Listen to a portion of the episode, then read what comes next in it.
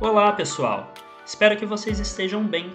Meu nome é Guilherme De Carli e hoje eu vou mostrar para vocês, em mais um episódio do podcast Vozes Errantes, três motivos para não se interpretar os chamados signos interceptados.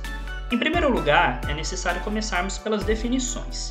O que são os signos interceptados, como eles acontecem e o que esse fenômeno representa do ponto de vista astrológico. Os signos interceptados são aqueles signos que não são atravessados por nenhuma cúspide de nenhuma das 12 casas mundanas de um mapa astrológico. Isso acontece em determinadas divisões de quadrantes, como Plastos, Alcabítios, dentre outras. Os signos interceptados, portanto, eles estão diretamente relacionados à escolha da divisão de casas. Na divisão com a qual eu trabalho, chamada signos inteiros, que advém da astrologia helenística, é impossível acontecer interceptação, porque na divisão de signos inteiros, cada um dos 12 signos do zodíaco começa necessariamente cada uma das 12 casas do mapa natal, tendo cada uma dessas casas sempre 30 graus, conforme os signos do zodíaco, que também tem 30 graus cada. Existe uma outra divisão que também vem do período helenístico, chamada casas iguais. Muitas pessoas confundem a divisão de signos inteiros com a divisão de casas iguais, mas elas são coisas diferentes e elas também têm fundamentações astrológicas muito bem definidas. E assim como na divisão de signos inteiros, a divisão de casas iguais nunca apresenta interceptação. Porém, em divisões que foram criadas numa posterioridade do período astrológico, como a divisão de regiomontanos ou a de Plastos, que é a mais famosa, mais conhecida e muito utilizada na astrologia moderna, essas interceptações elas ficam muito mais comuns, muito mais frequentes. Então, você vai encontrar algumas natividades em que algum eixo, alguma dupla de signos dos zodíacos, que são sempre opostos, por exemplo, Leão e Aquário, Capricórnio e Câncer, Sagitário e Gêmeos, etc., podem ficar isolados. Eles não são atravessados por nenhuma cúspide, por nenhuma divisão de casa. E eles são então chamados de signos interceptados. E como que se trabalha a ideia de signos interceptados na astrologia moderna? Bom, vou pegar aqui a definição que eu encontrei num site e vou lê-la ipsis literis, ao pé da letra, para que vocês possam ter, através de umas de palavras que não são minhas, esse tipo de entendimento. Segundo o site Astrologia na Era de Aquário, quando um signo está interceptado, o signo oposto também estará interceptado. As áreas da vida que contêm os signos interceptados apresentam dificuldades e a pessoa não consegue lidar com essas áreas de forma satisfatória. Um signo interceptado tem efeito de instabilidade e conflito e pode exigir maior esforço para enfrentar os problemas nessas áreas ou depender de ajuda dos outros para superá-los. No entanto, essa ajuda será mais ativa e benéfica quando vier de pessoas que tenham este signo com boa ênfase em seus próprios mapas, pois os pontos fortes dessas outras pessoas são capazes de neutralizar as deficiências de quem, tem, de quem tenha signos interceptados no mapa natal. As competências e atividades que correspondem aos signos interceptados frequentemente parecem bloqueadas ou causam frustração. Muitas vezes são habilidades negligenciadas e experiências inesperadas que podem exigir que se desenvolvam significados do signo interceptado para enfrentá-las. Pode ser também uma habilidade ou competência que estamos sempre procurando nos outros, ao invés de desenvolvê-la em nós mesmos. Essa então é uma das definições possíveis dos signos interceptados segundo a astrologia moderna e do efeito que eles ocasionariam no mapa natal na vida de uma pessoa. Como podemos observar, é um ponto que é encarado como uma espécie de debilidade, de fragilidade, em que o nativo ele tem uma dificuldade de administrar os temas dos signos em questão, ou não desenvolve de alguma forma as potencialidades que estariam colocadas e interconectadas aos significados desses signos. Aqui tem os exemplos é, de todos os eixos, né? Então eu vou ler para vocês dois exemplos só para ficar ainda mais claro de como que é feita esse tipo de abordagem e depois eu vou apresentar a vocês as razões para não nos preocuparmos com isso, para não nos ligarmos a essa ideia dos signos interceptados.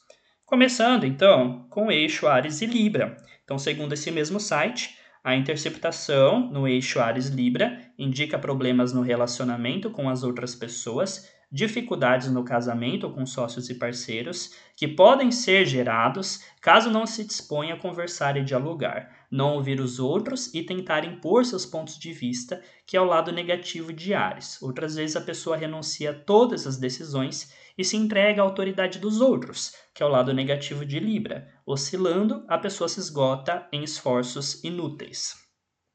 Segundo exemplo, Touro Escorpião.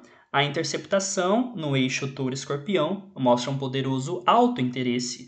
A pessoa visa apenas para si o lucro, o dinheiro, o sexo e o poder. Ela não permite que os outros ganhem. Seu tormento é indecisão entre a necessidade de acumular bens ou abrir mão de tudo. Essa polaridade em dois signos fixos indica uma falta de flexibilidade e adaptação. Não goste de ser incapaz de se adaptar, a pessoa tenta tranquilizar-se, tornando-se protetor do dinheiro. A pessoa precisa aprender a desapegar do que é material. E assim por diante, né? Aqui tem os exemplos de todos os eixos. Bom, então vamos começar. Qual é a primeira dessas três razões astrológicas para não nos preocuparmos com signos interceptados? Percebam que eu disse astrológicas porque já mencionei isso em outros episódios. A astrologia, ainda que seja um conhecimento simbólico, ela possui uma lógica interna, do contrário, ela não poderia ser passível de ser praticada por tantos povos, por tanto tempo, lá desde o, da, da Babilônia, né, quando ela começou a ser formada e do boost que ela teve na astrologia helenística até os dias de hoje, e uma ferramenta de previsão, uma ferramenta assertiva de compreensão do que é o destino, tá? A primeira dessas 12 razões é simplesmente, isso já ficou, acho que um pouco uh, sugerido que os signos interceptados eles podem acontecer apenas em divisões de quadrantes. E existem muitas divisões de quadrantes, existem dezenas de divisões de quadrantes. Se você calcula o seu mapa por plastos, você vai obtê-lo de uma forma. Se você calcula o seu mapa por alcabites, você vai obtê-lo de outra forma. Se você calcula o seu mapa por porfírios, você vai obtê-lo de uma outra forma. Se você calcula o seu mapa por regiomontanos, de uma outra forma. Por coque, de uma outra forma. De, é, por topocêntrico, de uma outra forma. Isso só para mencionar algumas das múltiplas possibilidades de se dividir por quadrantes o mapa natal. Em tese eu falei Porfírios, mas Porfírios não é considerado exatamente uma divisão de quadrantes, ele tem uma outra maneira é, de se organizar, mas enfim, ele compõe aí esse espectro de alternativas que o astrólogo se dispõe para desenhar um mapa natal. A maioria das pessoas usa a divisão de plastos hoje em dia porque simplesmente foi a divisão que se popularizou. Mas eu garanto para vocês que a maior parte não sabe porque usa plácidos. E daí essa é uma questão. Se você tem o seu mapa natal dividido por plácidos e você percebe que tem um eixo de signos interceptado, aí você calcula seu mapa por alcabítios e vê que esse mesmo fenômeno não acontece nessa outra divisão, que, que você vai se extrair de informação disso? Eu acredito que mais dúvidas do que propriamente respostas. Entraríamos em uma outra questão muito complexa sobre qual é a divisão de casas mais eficiente.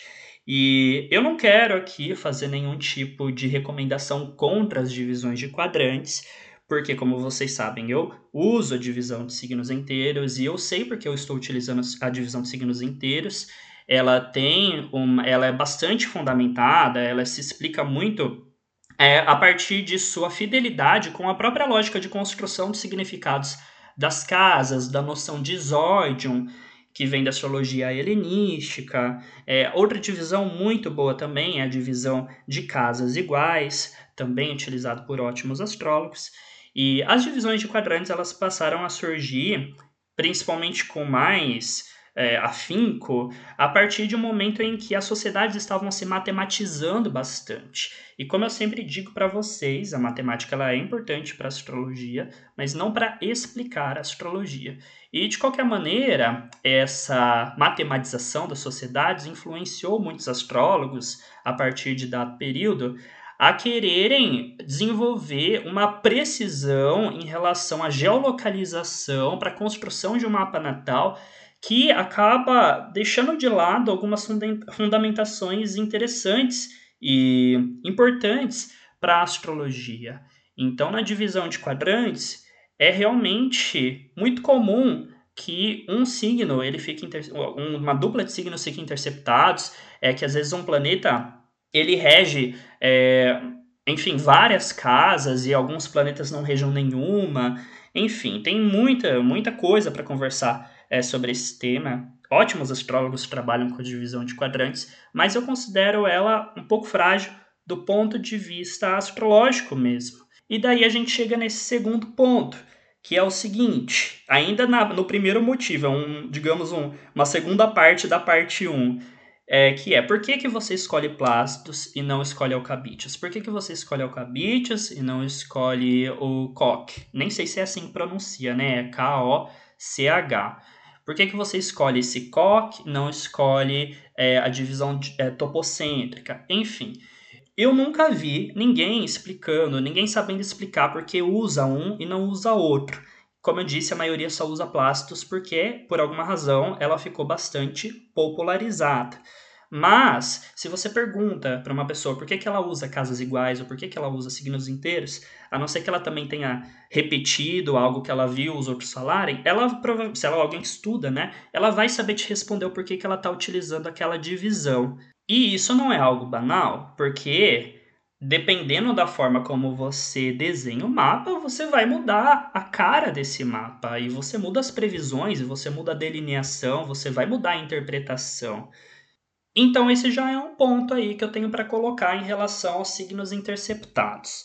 O segundo motivo é em relação à latitude. Bom, quando você calcula o mapa natal, a geolocalização é importante. E os cálculos das divisões de quadrantes vão fazer ali, vão traçar as casas, vão fazer essa divisão simbólica, digamos, do céu a partir da latitude e da longitude em que a pessoa se encontra. Quanto mais ao norte ou mais ao sul é sua latitude, maior a probabilidade de você ter um mapa que, numa divisão de quadrantes, seja ela qual for, tem as casas de tamanhos bastante diversos, entre aspas, distorcidos, gerando assim maior probabilidade de existirem signos interceptados. Vemos aqui então que não é aleatório você nascer com um signo interceptado numa divisão de quadrantes. Isso depende muito desse tema da geolocalização. Quanto mais próximo à linha do Equador, menos provável que você tenha uma divisão menos provável que você tenha uma interceptação no seu mapa natal.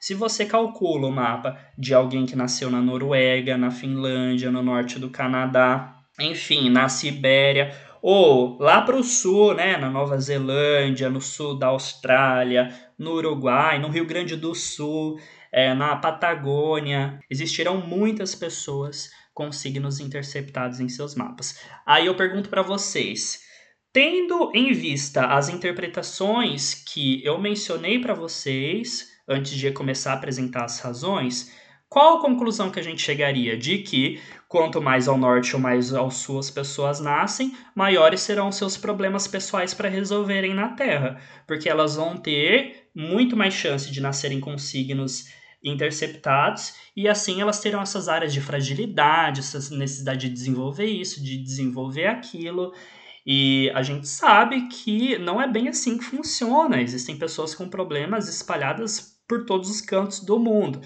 E se a gente for enxergar as coisas do ponto de vista social, nós vemos até algo positivo, digamos, no norte do Canadá, no, na Finlândia, nesses países escandinavos, também no Uruguai, né, um ótimo país, ou na Nova Zelândia, é bem diferente de outras sociedades, de outros países que as pessoas elas enfrentam muito mais problemas é, em suas vidas e outras questões e conflitos, como é sugerido naquele tipo de abordagem, naquele tipo de interpretação.